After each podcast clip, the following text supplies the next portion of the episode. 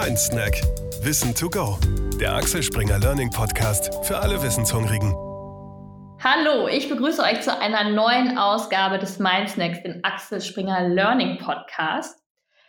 Heute wird sich alles um das Thema drehen, was für Organisationen eigentlich der Dreh- und Angelpunkt ist, nämlich die Strategie.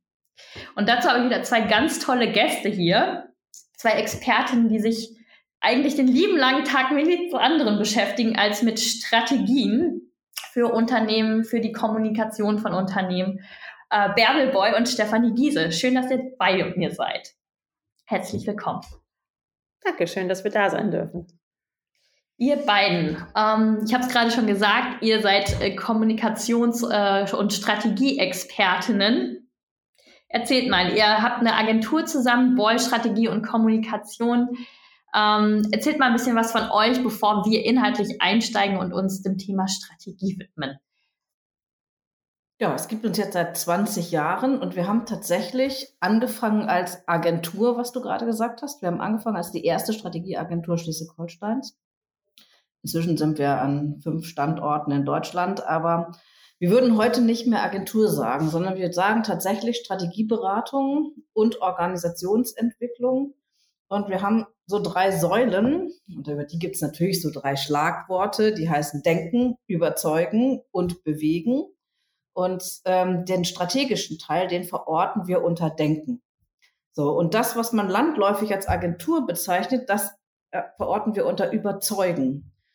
Und das, was man unter Organisationsentwicklung bezeichnet, das verorten wir unter Bewegen. Und wir haben in diesen 20 Jahren einfach festgestellt, dass wir, wenn wir unsere Kommunikation strategisch entwickelt haben, was wir, wir haben nie andere Kommunikation gemacht, immer nur mit einer sauber ausgearbeiteten Kommunikationsstrategie vorher, dass wir damit immer bei Unternehmen auch reingezogen wurden und bei Organisationen in andere strategische Fragestellungen, so dass sich der Strategieberatungsteil immer mehr in den 20 Jahren vergrößert hat. Richtig? Ganz genau. Wie seid ihr denn äh, dazu gekommen? Also was macht euch denn zu Strat Strateginnen, wenn man so will? Äh, also wenn, wenn ich von mir ausgehe, ist das eine relativ klassische Ausbildung gewesen. Ich habe ähm, Betriebswirtschaft studiert mit Schwerpunkt Marketing. Also habe mich schon immer für das Thema Kommunikation interessiert. Ich wusste das tatsächlich. Viel, viel später ist mir erst klar geworden, dass es sehr dankbar ist, wenn man früh weiß, was man werden will, schon in der Oberstufe, dass ich Kommunikation machen möchte. Und habe dann mich für diesen Studiengang entschieden und habe ähm, das Thema Strategie tatsächlich bei Boy kennengelernt. Also ich habe erst in Hamburg in Agenturen gearbeitet, da gab es ja dieses Planning, ne? Das dann, da gab es dann auf, ich glaube, 100 Kreative eine Plannerin. Ähm, und deswegen äh, hatte ich da kaum Berührungspunkte mit dem Thema und habe mich dann irgendwann aktiv bei Boy beworben. Und dort habe ich dann, also hier habe ich das Thema Strategie kennengelernt und auch als Handwerkszeug erlernt über Fortbildung, über auch machen. Also Strategie lernt man auch, indem man es macht, indem man sich selber einarbeitet, gute Bücher liest. Ähm, und deswegen bin ich dann sozusagen auf diesen Weg gekommen. Und nach drei Jahren als normale Mitarbeiterin bei Boy ähm, bin ich dann von Bärbel angesprochen worden, ob ich in die Geschäftsführung wechsle. Und dann haben wir ein Jahr später umfirmiert zur GmbH. Und dann bin ich auch als vollwertige Gesellschafterin mit eingestiegen. Und seitdem sind wir zu dritt, also Oliver Boy als Kreativer und Bärbel und ich als Strategen. Bei mir war das ähm, ein kleines bisschen anders, aber es hat auch was mit Büchern zu tun gehabt. Ich habe mit 13 mein erstes Führungsbuch gelesen. Denn es gab etwas, was ich ganz früh wusste. Ähm, das, was ich gerne später möchte, ist, ich möchte bestimmen und ich möchte sagen, wo es hingeht. Ich möchte die Welt gestalten, Sachen verändern, auf den Weg bringen. Und und das war mir als Pastorentochter nicht klar, dass man das am besten in der Wirtschaft macht und dass es dazu auch spezifische Studiengänge gibt. Deswegen habe ich Politikwissenschaft und Literaturwissenschaft und Germanistik studiert, habe aber immer im Kopf behalten, dass es da hingehen soll. Und ähm, bei Sprache ist es ja so, dass das, was wir ausdrücken können, Wirklichkeit abbildet. Deswegen dachte ich, das sei ein guter Schlüssel dazu, wenn man die Wirklichkeit verändern möchte, dass man mal mit Sprache, mit Kommunikation anfängt. Und ähm, so bin ich dann von hinten durch die Brust ins Auge. Ich habe eigentlich ähm, angefangen im Vertrieb. Ähm, ich habe also fünf Jahre Büromöbel vertrieben.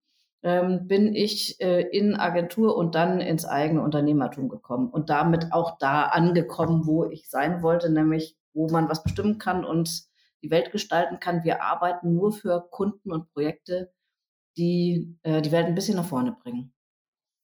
Schöne Philosophie. Danke euch beiden. Und ich bin total gespannt, jetzt tiefer einzutauchen. Das ist immer ja das Schöne an diesem Podcast, dass ich alle Fragen stellen kann, die äh, mir auch auf der Seele brennen. Und ich finde, das Thema Strategie ähm, ist so ein Thema, was irgendwie, ja, wo jeder ein Bild von hat, aber teilweise habe ich das Gefühl, gerade auch so im Unternehmenskontext, dass vielen Leuten gar nicht klar ist, wovon Sie sprechen, wenn, wir, wenn Sie sagen, was ist denn jetzt hier die Strategie oder wir brauchen eine neue Strategie. Insofern äh, würde ich gerne mit der Frage einsteigen, nämlich erstmal zu klären, was genau ist eigentlich eine Strategie? Das kannst du gut beantworten, ne? Gibt es ganz, ganz viele Definitionen zu. Ich versuche es mal so ganz platt und allgemein. Eine Strategie ist ähm, ein Plan, den man entwickelt unter Berücksichtigung der Ressourcen, die man hat, der Rahmenbedingungen, die es gibt, ähm, verschiedener Veränderungen, die auf dem Weg stattfinden könnten, ähm, aber ein Plan, um seine Ziele zu erreichen, ähm, vielleicht sogar noch ein kleines bisschen größer, ist eine Strategie, der Plan, eine Vision umzusetzen. Also aus unserem, unserer Sicht, in unserem Verständnis gehört die Vision zur Strategie dazu. So, jetzt gibt es natürlich unterschiedlich weit gesteckte Visionen, es gibt unterschiedliche Ziele, es gibt ganz viele Felder, in denen man verschiedene Sorten von Strategie entwickeln kann. Aber ganz grob gesagt ist die Strategie ein gut überlegter Plan mit verschiedenen Mechanismen, mit verschiedenen ähm, vielleicht auch Prinzipien ähm, in, unter den gegenwärtigen und vielleicht auch zukünftig vorauszuahnenden Rahmenbedingungen seine Vision tatsächlich umzusetzen. Für den Kunden formulieren wir das häufig, wenn wir Kommunikationsstrategien entwickeln, so, dass es eine Art von Leitplanken sind, also zwischen denen ich mich bewegen kann, also die auch einen Spielraum bieten, ähm, aber gleichzeitig auch rechts und links absichern, dass ich nicht vom Weg abkomme, sondern meine Strategie verfolge. Und das, darauf achten wir immer, wenn wir Kommunikationsstrategien für den Kunden entwickeln, dass sie einem auch Leitplanken gebend wegweisend sind zu dem Ziel oder der Vision, die sie ansteuern. Mhm. Also jetzt habe ich verstanden, es braucht auf jeden Fall schon mal eine Vision, um auch eine Strategie überhaupt formulieren zu können.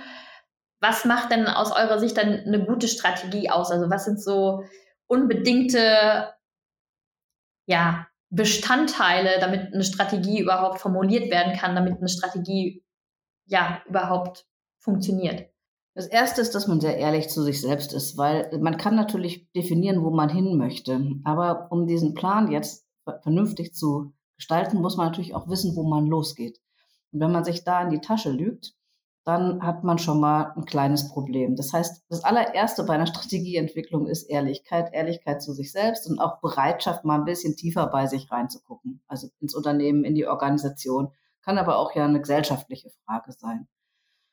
So. Und das ist eine Sache, die ganz, ganz, ganz, ganz wichtig ist. Und dann gehört ähm, auch dazu, dass man mh, hm, sehr genau hinschaut, was habe ich für Ressourcen, welche Menschen kommen mit mir mit, ähm, wer macht sich mit auf den Weg und was könnten Schwierigkeiten sein. Hm, es, also man verwendet ja gerne Bilder für sowas und es gibt beispielsweise das Bild einer, einer Bergtour oder einer Flussfahrt und so weiter, wo es auch Turbulenzen geben kann. All diese Dinge gehören bei einer guten Strategie mit dazu. Also dass man sich auch mal damit auseinandersetzt, ähm, was könnte noch passieren, auf was muss ich in Zukunft Rücksicht nehmen und da immer relativ genau und ehrlich hinschauen, was habe ich, um damit zu arbeiten, was fehlt mir, wo kann ich mich verstärken, solche Fragen. Ehrlichkeit ist ein guter Anfang. Deswegen entwickeln wir Strategien auch gerne partizipativ. Also wir binden andere Menschen mit ein, weil die uns auf Dinge hinweisen im laufenden Strategieprozess zu sagen, Achtung, das funktioniert nicht das haben wir schon hundertmal ausprobiert, das verstehe ich nicht. Strategien müssen auch verständlich sein, weil sie müssen am Ende umsetzbar sein. Dazu müssen sie verstanden werden. Es ist keine akademische äh, Meisterleistung im Sinne von, ich habe es so formuliert, dass es gar keiner mehr versteht, sondern dass man es so einfach versteht, dass es auch runtergebrochen werden kann ins Unternehmen und ähm, umgesetzt werden kann. Und deswegen ist, wenn wir Strategien entwickeln, setzen wir uns nicht hin und stecken unsere Köpfe in tolle Bücher und überlegen uns, was alles genial sein könnte, sondern wir gehen raus, wir hören den Menschen zu, wir arbeiten mit den Menschen in verschiedensten Methoden und können dann auch immer wieder an unsere ähm, Auftraggeber zurückmelden, Achtung hier. Und deswegen sind wir da auch immer wieder in Schulterblicken unterwegs und justieren. Also es ist nichts, äh, was auf einmal passiert, sondern auch die Strategieentwicklung ist schon ein Prozess, den man immer wieder nachjustieren kann und wo man eigentlich auf eine, so wie Bärbel das geschrieben hat, eine Reise geht mit dem Kunden. Da kann auch mal was passieren und das schweißt auch zusammen. Ich möchte eine Sache sagen, was eine gute Strategie auf jeden Fall nicht ist, und das sind 100 PowerPoint-Charts. Ähm, Im besten Fall ist eine gute Strategie eine Handvoll, also fünf Prinzipien, die jeder Mitarbeiter der Organisation, des Unternehmens ähm, schnell ad hoc in seinen Worten sagen kann und die ihm als eine Entscheidungsgrundlage für die Entscheidung darüber, wie plane ich mein Budget, ähm, welche Projekte stehen an, was haben wir an dieser Stelle falsch gemacht, wenn ich eine Entscheidung treffen muss, wie, also woran orientiere ich diese Entscheidung eigentlich?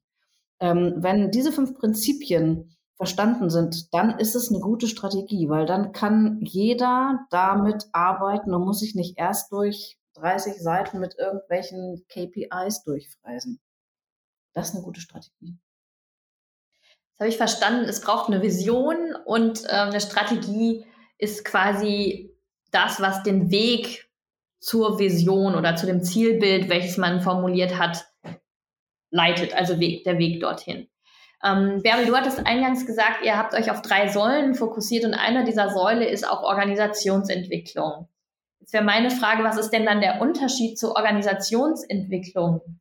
Also, also Strategie, Organisationsentwicklung, wo liegt da der Unterschied? Weil eine Organisationsentwicklung ja letzten Endes auch darauf einzahlt, ähm, die Organisation dazu zu befähigen, Ziele, Strategien etc. zu erreichen. Ich sage das mal in einem Bild.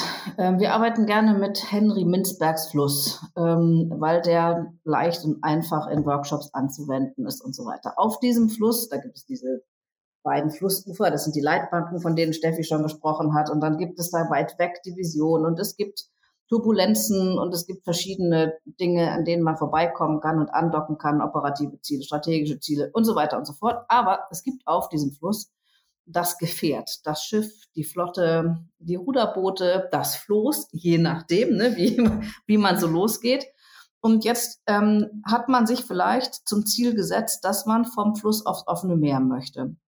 Oder dass man von einem breiten Fluss in ein kleineres Gewässer fahren möchte, durch viele kleinere mit Flussschnellen und so weiter. Dann muss man natürlich das Gefährt wechseln. Man muss dafür sorgen, dass die Menschen, die auf diesem Gefährt sind, das bedienen können. Also wenn wir dieses Bild nehmen, dann ist die Organisation das Gefährt und die Menschen, die in der Organisation arbeiten, sind diejenigen, die auf diesem Gefährt unterwegs sind. Und wenn die bislang ähm, noch nicht für Hochseeschifffahrt ausgebildet sind, dann müsste man sie dahin entwickeln. Und wenn ähm, das Boot bisher ähm, nur mit so einem kleinen Außenbootmotor unterwegs war, aber jetzt ein bisschen mehr Power braucht, dann könnte man es dahin entwickeln. Das heißt, die Strategie legt viele Dinge fest ähm, und dann ähm, guckt sie sich auch die Ressourcen an, das heißt auch die Menschen, die da sind und sagt dann, um das und das zu erreichen, müssen wir dort fortbilden, da muss eine stärkere äh, Zusammenarbeit stattfinden, hier müssen Prozesse verändert werden, die Organisationsentwicklung rüstet also die Organisation dazu aus, sich auf diesen Weg zu gehen, diesem Plan zu folgen und letztendlich die Vision zu erreichen.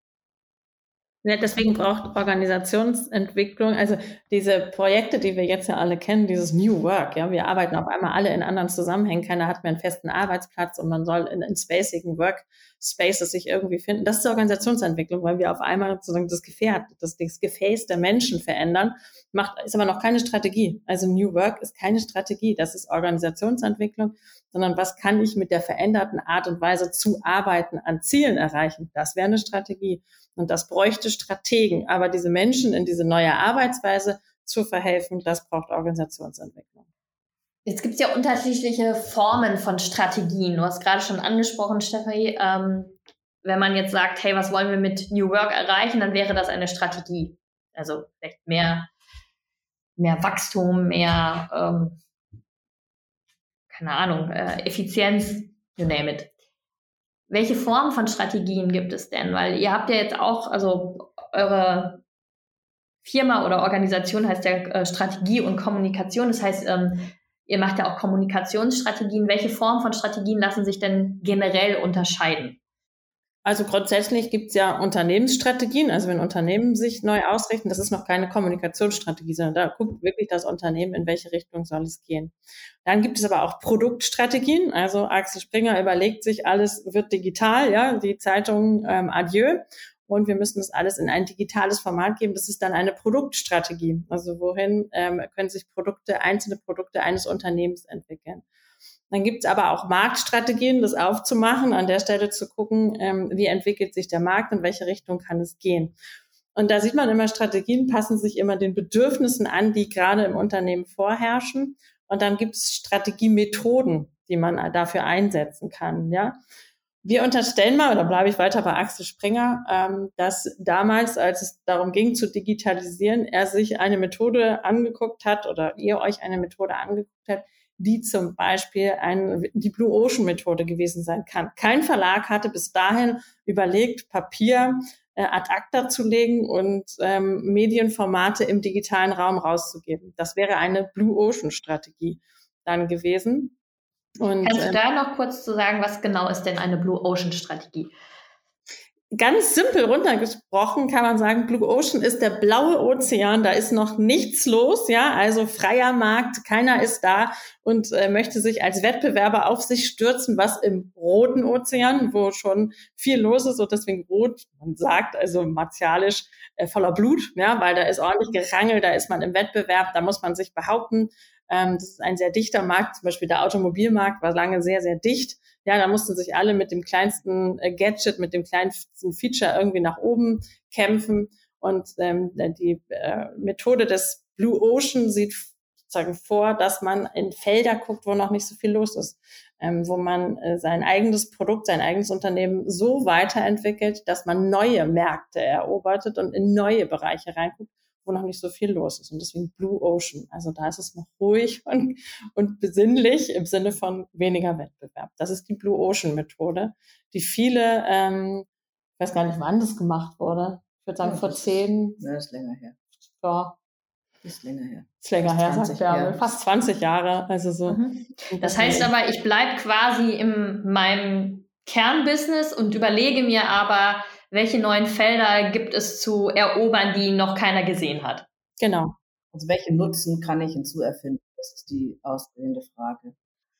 Also man kann Strategien auch nach zwei Variablen entscheiden, nämlich unterscheiden, nämlich nach der Frage, wie weit sind sie in die Zukunft ausgerichtet. Also es gibt Strategien, die sind stärker für jetzt, für die Gegenwart. Also beispielsweise eine Corona-Kommunikationsstrategie wäre eher etwas in der Gegenwart ausgerichtet ist, während eine ähm, langfristige ähm, Pandemienstrategie ähm, einer Regierung könnte weiter in die Zukunft ausgerichtet sein. Und der, an, die andere Variable, die man sich anguckt, wie gefestigt ist das Umfeld? Also sind wir in einem befestigten Markt oder Umfeld oder sind wir in einem ganz stark formbaren, vielleicht gerade erst entstehenden Bereich unterwegs? Und wenn man das sich als zwei Variablen vorstellt, dann kannst du dir vorstellen, entstehen da so Quartile, ne, kann man da mit dem Kreuzstrich machen und daraus kann man dann ableiten die klassische Strategie. Das ist die, die wir früher in der BWL gelernt haben. Ne? Die ist für die Zukunft ausgerichtet und findet in einem gefestigten Markt statt, kann auf ganz viele Zahlen, Kolumnen, Excel-Tabellen und so weiter aufbauen. Und dann gibt's eine adaptive Strategie, die ist auch in einem gefestigten Markt, aber stärker für die Gegenwart ausgerichtet. Das ist in der Modeindustrie ganz viel so dass die sehr kurzfristig, aber in einem gut berechenbaren Markt arbeiten. Wenn wir jetzt in den formbaren ähm, Markt oder ins formbare Umfeld hineingehen und ganz weit in der Zukunft sind, dann haben wir eine visionäre Strategie. Und wenn wir, das war damals zum Beispiel UPS, ähm, und wenn wir in einen formbaren Bereich hineingehen, aber in eine gegenwärtige ähm, Phase, dann ist es eine prägende Strategie. Und beispielsweise kann man heute, im, könnte man das sehen, im Umgang mit dem ganzen Thema Impfen oder Testmethoden. Da haben Leute ähm, ganz schnell agiert für die Gegenwart und haben damit, waren damit prägend. Das heißt, BioNTech hat eine prägende Strategie umgesetzt. Jetzt habe ich verstanden, es gibt ähm, also gefestigte und ungefestigte Märkte und dann gibt es ähm, in Ergänzung dazu Visionär und Gegenwart, richtig? Mhm. Zukunft, Zukunft, und Gegenwart. Gegenwart. Mhm. Hast du mal, du hattest gerade schon ähm, die Modeindustrie genannt und äh, ich glaube UPS als Beispiel. Was wäre denn ein Beispiel für einen gefestigten Markt? Also sehr lange. Das ist im Moment haben wir, also wir haben natürlich immer noch gefestigte Märkte, aber so das klassische Beispiel für die klassische Strategie war Shell. Ne? Langfristig datenbasiert detailliert. Das ist jetzt im Zuge von, also wenn man sich jetzt mal anguckt, Corona, dann der ganze, die ganze Klimawandelgeschichte, da sind natürlich diese Märkte auch nicht mehr unbedingt gefestigt. Ähm, auch im Bereich Baustoffe fängt es an, etwas ähm, weniger gefestigt zu sein. Aber der Baustoffmarkt ist noch relativ gefestigt. Da kommen jetzt ein paar äh, Variablen rein mit Rohstoffmangel und so weiter, die das wiederum ein bisschen prickelnd machen. Aber eigentlich sind das Beispiele, in denen du mit einer klassischen Strategie arbeiten kannst. Da wir aber eigentlich keinen Markt haben, der nicht von Digitalisierung betroffen ist. das ist etwas, was ähm, früher ja nicht, nicht so denkbar gewesen ist und das unglaublich schnell geht und die Marktteilnehmer auch sehr, sehr schnell aufspringen und Dinge entwickeln, kann man im Moment sagen, dass eine klassische Strategie, die in einem gefestigten Markt für die Zukunft stattfindet, dass wir das kaum noch haben. Also da muss man sich einfach ein bisschen von verabschieden. Deswegen werden auch die klassischen Player im Strategiebereich immer ähm, bunter. Also es gibt davon immer weniger, die nur klassisch sind, sondern die erweitern sich auch um verschiedene Arten von Menschen bis hin dazu, dass sie absichtlich auch Nerds und Spieler dafür einstellen, weil man mit deutlich verrückterem ähm, Denken heute strategisch weiterkommt. Das heißt auch da, also wenn ich dich richtig verstanden habe, ist es so, dass gerade sowieso auch eine Transformation der Märkte stattfindet, mehr in Richtung ungefestigt, visionär, dass sich alles gerade so umkrempelt und äh, vor diesem Hintergrund eben auch ähm, ja, Dinge, auf die man lange Zeit zurückgegriffen hat, äh, dass die passé werden und man auch mehr auf äh, ja, divers aufgestellte Teams setzt. Äh, du hast gerade gesagt, man, man greift auf Gamer zurück, auf äh, auch da auf Techies etc. Um also wir machen zum Beispiel in, in, in Strategien arbeiten wir mit, also Bärbel sagte ja am Anfang, Strategie hat auch viel mit Worten zu tun. Also dass wir mit Sprache formen und sagen, wie, wie klingt das dann? Ähm, dass wir in, in Workshops mit Lego Settings arbeiten, mit Plemo, mit Knete. Also wir, wir lassen die Leute in, in andere Metaebenen einsteigen, damit sie nicht immer Zahlen, Daten, Fakten liefern müssen, sondern auch das, was auf der Metaebene stattfindet, dass man das auch abfragen kann und auch finden kann. Also so, und deswegen ist es ganz wichtig, ähm, spielerisch heranzugehen. Es, es muss machbar sein, aber es muss nicht durchplanbar sein. Es ist nicht immer alles nur super erklärbar, sondern es, man muss es hinten raus umsetzen können. Das ist wichtig. Es ist auch so, dass tatsächlich ähm, gerade heute ähm, Strategie sich durchaus nicht mehr zu schade ist, sich jetzt eine Reihe von ähm, auszuwertenden Experimenten zu verstehen. Also wir können ähm, für viele Themen nicht mehr eine Strategie machen, von der wir heute sagen, sie funktioniert, sondern von der wir heute hoffen, dass sie funktionieren könnte und die wir auf dem Weg weiterentwickeln müssen. Deswegen auch eher diese Prinzipien, ja. ja. Und ähm, also es gibt so eine interessante Befragung, die ist noch nicht sehr alt. Da sind Geschäftsführer in Deutschland befragt worden, also alle so C-Level-Entscheider. Und 70 Prozent von denen ziehen Genauigkeit, Schnelligkeit vor. Das ist altes strategisches Denken. Lieber genau und auf die Zukunft ausgerichtet. Heute ist es manchmal besser zu sagen, wir schenken uns die Genauigkeit und testen mal so mit zwei, drei Experimenten, in welche Richtung es geht. Das kann man sehr schön mit Szenariotechniken machen man kann es mit Pilotprojekten machen. Man kann es mit A-B-Testing in der Kommunikation machen. Also das gibt es dann natürlich auch. Ne? Und ähm, das, man tastet sich dann langsam in die Zukunft vor. Also auch hier merkt man so Richtung Agilität, ja, iteratives Vorgehen höre ich da ganz stark raus, was du gerade beschrieben hast. Also man, man setzt schnell um, probiert aus, um dann wieder zu adaptieren, anstatt langfristig zu planen und äh, ja, um zu hoffen, dass es dann irgendwie funktioniert. Jetzt wäre für mich nochmal eine Frage, ihr habt gerade Unternehmensstrategien erwähnt. Was ist eurer Erfahrung nach so die größten Fehler oder so typische Fehler, die Organisationen bei der Strategieentwicklung machen? Also als allererstes denken Sie, dass alle, die bei Ihnen zu Hause, ähm, im Unternehmen sind, nicht klug genug sind, um eine Strategie mitzuentwickeln und machen Sie entweder ganz oben oder nur von extern. Ähm, das ist der aus meiner Sicht allergrößte Fehler so von allen. Und ja. keine Strategie zu machen, das ist auch ein großer Fehler. Alleine und mit niemandem das so zu machen. Und ja, aber tatsächlich ist es ähm, auch ressourcenschonend, also zu gucken, was können wir leisten. Also ich muss nicht mir vornehmen, eine Mega-Strategie zu machen und kann, kann das gar nicht in, in die in die Organisation zurückgeben, sondern wie viele Ressourcen habe ich, wen kann ich an welcher Stelle einsetzen und wie ist es für uns die passende Strategie. Also wie viel werden wir begleitet, wie viel machen wir selber, wen kann ich dafür einsetzen also da auch, also Ehrlichkeit steht ganz am Anfang. Also wen, wen brauchen wir dafür, an welchen Stellen und können wir die zur Verfügung stellen. Für, äh, für Strategieentwickler ist es sehr anstrengend, wenn die Leute sagen, ich habe eigentlich gar keine Zeit, das schaffen wir alles gar nicht, das ist ganz furchtbar. Und jetzt müssen wir schon wieder an so einem Projekt arbeiten, das gar nicht in irgendwelche äh, Töpfe passt, wo ich irgendwie Geld mit verdiene, sondern wo ich nur Zeit mit verschwende und so sondern man muss auch einmal ähm, die, die Fackel hochhalten, sagen, es ist wichtig, dass ihr dafür mitarbeitet, dass ihr dafür mitarbeitet, dass wir euch dafür brauchen und das ist nicht nur ähm, ähm, sagen vorgemacht oder dass man sagt, es waren welche beteiligt, sondern man muss wirklich beteiligen wollen. Man muss ihnen zuhören. Ähm, sie müssen einen Beitrag leisten dürfen und nicht nur fürs Papier und für irgendwelche Workshop-Bilder, wo irgendwelche bunten Karten hängen. Okay, weil mein Eindruck ist häufig so, es wird dann das besagte PowerPoint-Slide gezeigt, Bärbel, und dann wird erwartet, dass jeder verstanden hat, das ist unsere Strategie und ihr dürft jetzt alle loslaufen und Hurra schreien und mitmachen, aber äh, das ist oft verkürzt gedacht, ähm, weil die Mitarbeiter eben nicht eingebunden werden oder eben vorausgesetzt wird oder gedacht wird, sie verstehen es nicht oder, ähm, oder sie verstehen es und können jetzt alle loslaufen und machen alle mit. Also sie einzubeziehen hilft natürlich dabei sehr stark, dass sie hinterher auch verstehen bei dem, was verstanden ist, aber äh, was rausgekommen ist, vorne einzubeziehen. Aber wenn man jetzt eine Strategie entwickelt hat und du kannst natürlich selten in einen ähm, Strategieprozess 3000 Mitarbeiter die ganze Zeit einbeziehen, gibt es immer noch ganz viele, die können es, die erfahren es jetzt. Dann ist der nächste große Fehler, den man machen kann, schlecht zu kommunizieren.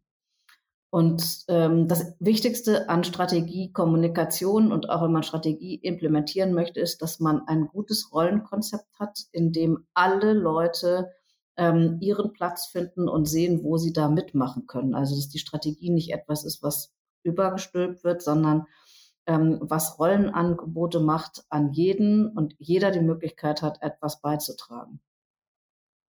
Und dass es verstanden wird als, als hilfreiches Werkzeug, ne? dass es nicht was ist, was gewünscht ist von der Geschäftsführung oder dem Vorstand. Wir müssen jetzt diese Strategie umsetzen, sondern sie soll jedem einzelnen Mitarbeiter helfen in der Entscheidungsfindung, in der eigenen Arbeit, seine eigenen Maßstäbe und Leitplanken zu finden.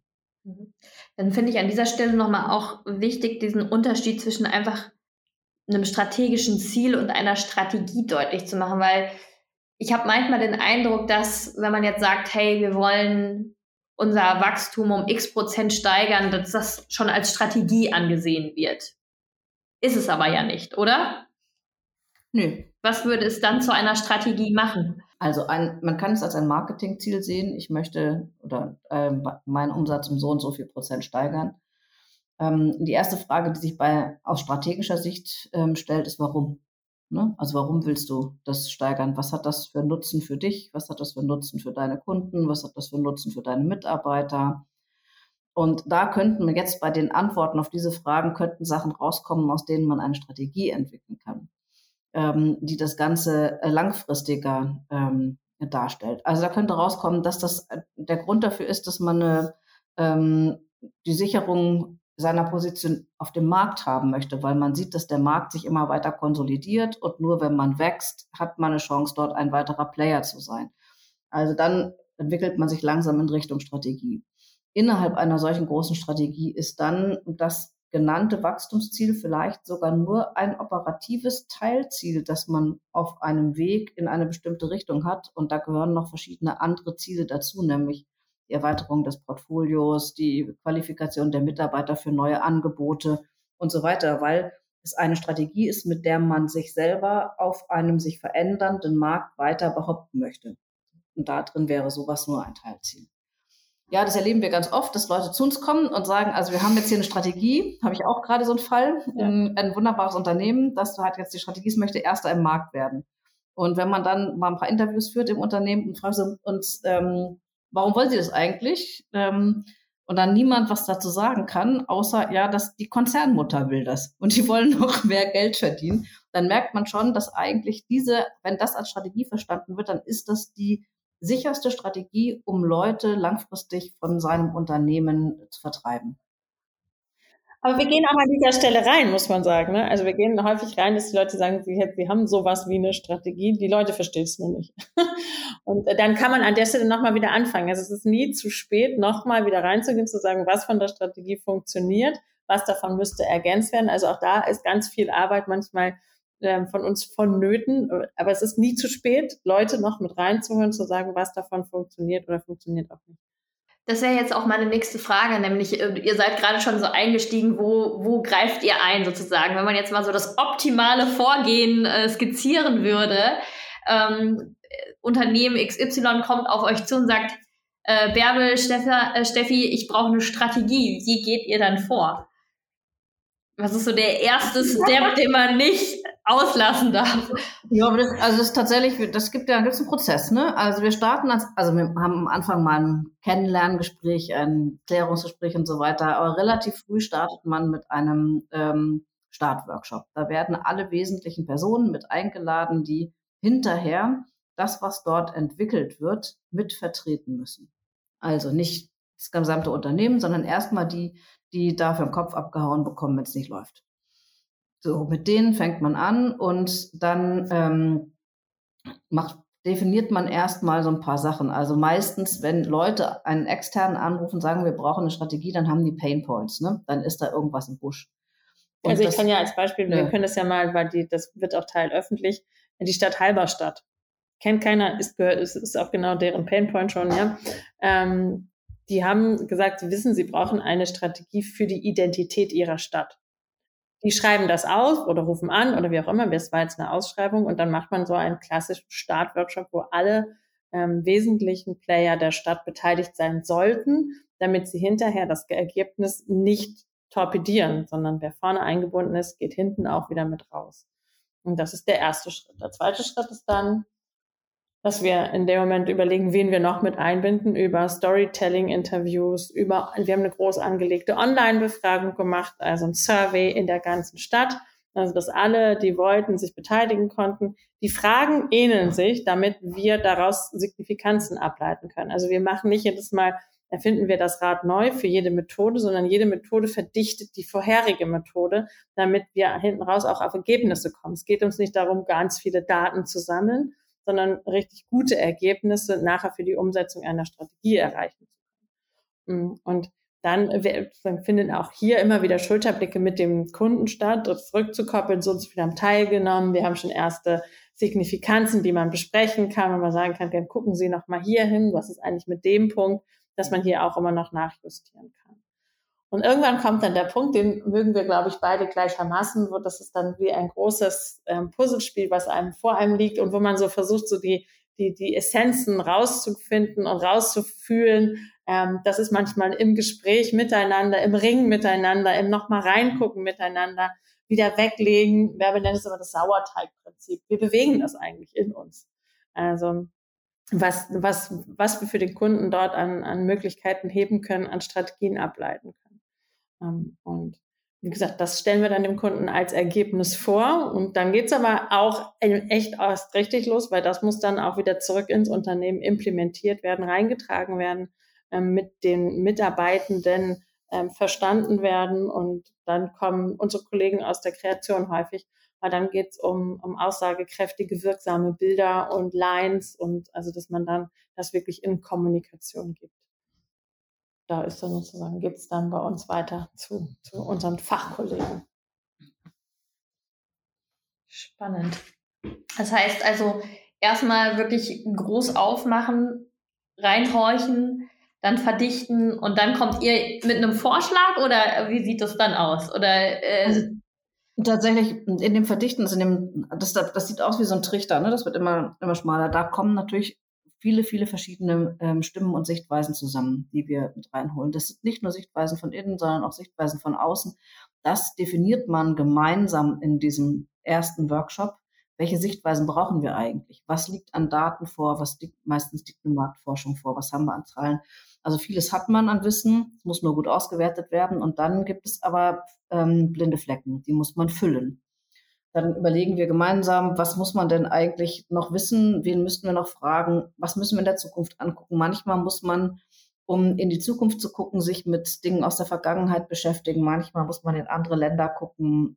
Also da gibt es ganz, ganz unterschiedliche äh, Vorgehensweisen. Das muss man auch einmal dazu sagen. Also es ist nicht so, dass es also für eine ganz normale Kommunikationsstrategie, das kann man meistens nach Schema F machen. Aber wenn man jetzt Strategieentwicklung an sich betrachtet, es geht nicht nach Schema F, sondern muss man einfach mal gucken, was geht's denn eigentlich, wo wollen wir hin, was ist da los und so weiter. So, und dann, wenn man ähm, immer weiter in die Zuspitzung kommt, ähm, natürlich machen wir Empfehlungen. Also wir werten Signifikanzen aus. Wir sind auch nicht diejenigen, die sagen, es gibt drei Möglichkeiten und ihr könnt euch entscheiden, sondern wir empfehlen ganz klar, in welche Richtung es geht. Dabei darf man aber gerne ganz, ganz uneitel sein, weil man muss immer wissen, als Berater ist man hinterher vielleicht noch ein Stückchen in der Implementierung dabei, aber es muss ja die Strategie derjenigen werden, die sie umsetzen. Und deswegen ist dieses sich reiben mit denen, die dann hinterher deren Strategie das werden soll und die Einbeziehung von diesen Menschen, die ist ganz, ganz wichtig. Sonst sitzen die da hinterher und fühlen, also fühlen sich auch vielleicht überfordert oder haben das Gefühl, dass das zu weit gesprungen ist, wie auch immer.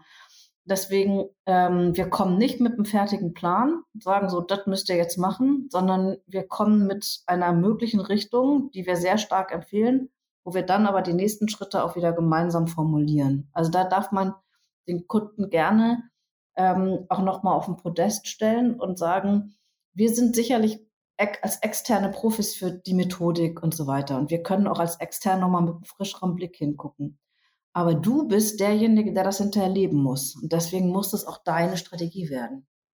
Aber ist es dann so, dass die Kunden, die auf euch zukommen, meistens schon so eine Richtung haben oder irgendwelche Pain Points identifiziert haben? Oder ist es manchmal so, wir haben uns überlegt, wir bräuchten mal eine neue Strategie? Also jetzt mal angenommen, ähm, Axel Springer kommt auf euch zu und sagt, ja, wir haben festgestellt, also Zeitung läuft jetzt nicht mehr so gut.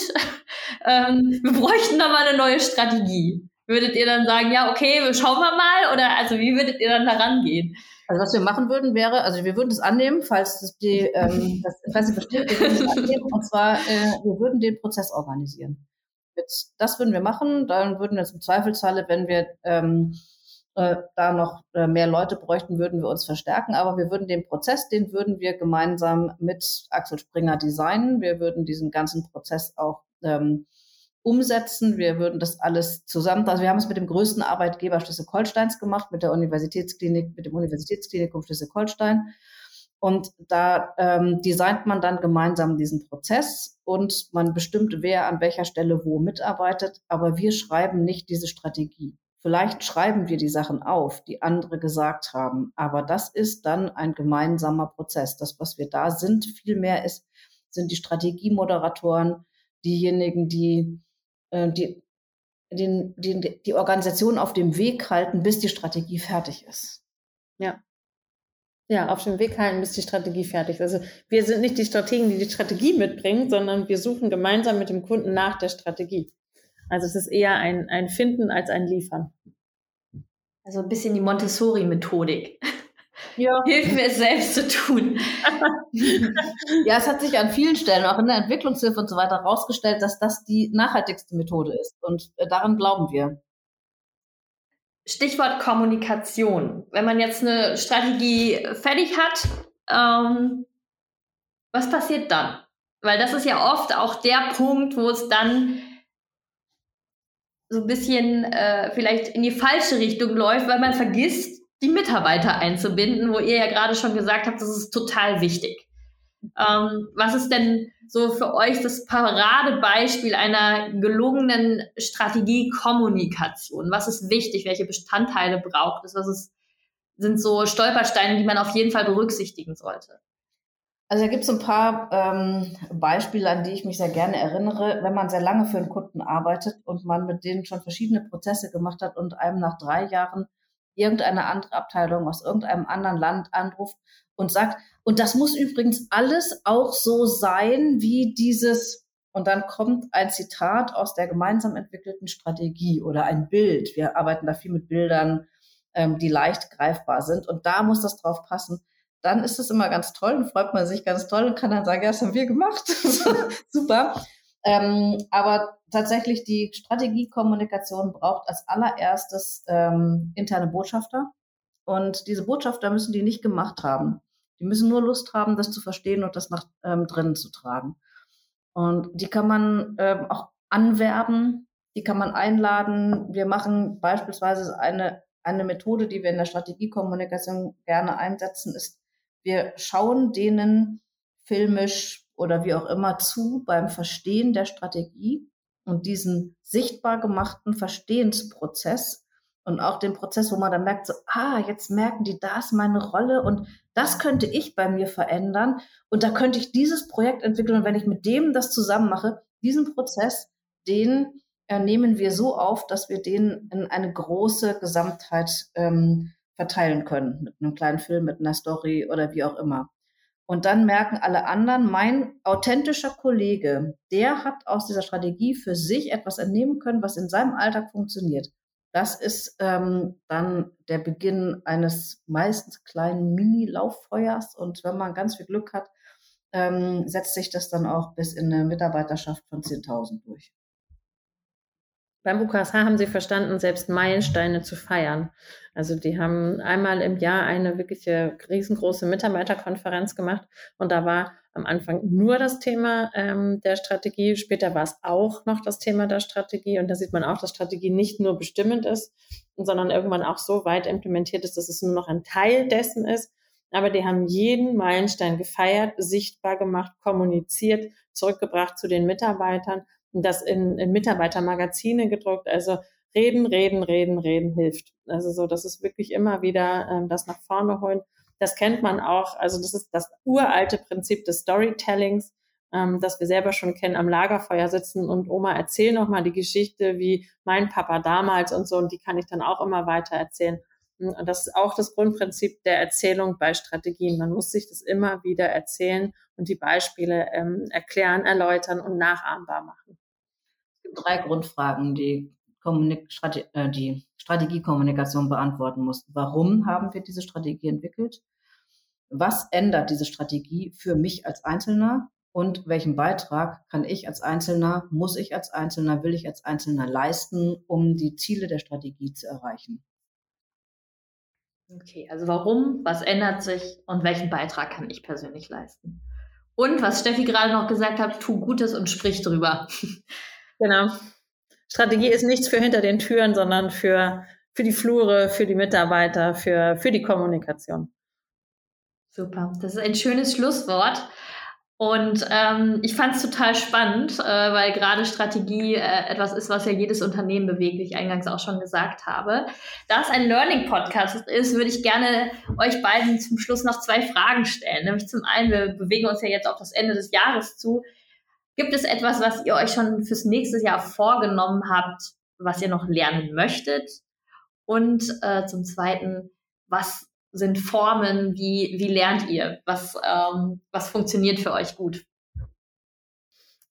Also ich habe mir vorgenommen, dass ich das Thema Spieltheorie noch mehr lernen möchte, weil man tatsächlich in, in der Spieltheorie ganz viele tolle Ableitungen treffen kann für Strategieentwicklung. Ähm, und wir haben uns ja so auch kennengelernt. Ich mag Seminarformate tatsächlich, weil man sich aktiv rausnimmt aus dem täglichen Doing, ähm, Zeit nimmt für sich selber in, in die Fortbildung zu gehen. Und da ich drei kleine Kinder habe, ist das Thema Lesen gerade leider sehr in den Hintergrund gerückt, weil jede Minute, die man irgendwie in Ruhe lesen könnte, jedenfalls nicht zu Hause stattfindet. Und deswegen ähm, steht bei mir auf der Agenda eine Fortbildung zum Thema Spieltheorie. Spannend. Danke dir, Steffi. Bärbel. Ich beende eine seminarbasierte Ausbildung. ja. ja. Willst du die abschließen mit Sternchen?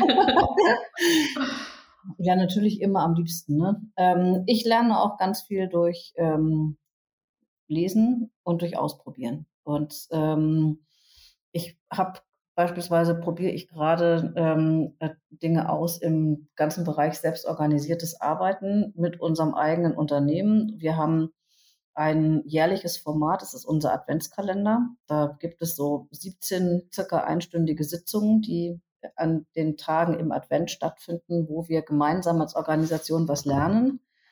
Und ähm, dieses in Austausch sein, ein bisschen auszuprobieren, mal zu, zu testen, was funktioniert, was funktioniert nicht, mal ein Experiment zu machen, das gehört für mich auch zum Lernen äh, dazu. Und das ist etwas, was ich ähm, mir vorgenommen habe, für nächstes Jahr noch ein paar mehr von diesen Tests und Experimentformaten zu machen. Super, vielen lieben Dank euch. Ähm, das sind auch nochmal schöne Impulse für unsere ZuhörerInnen.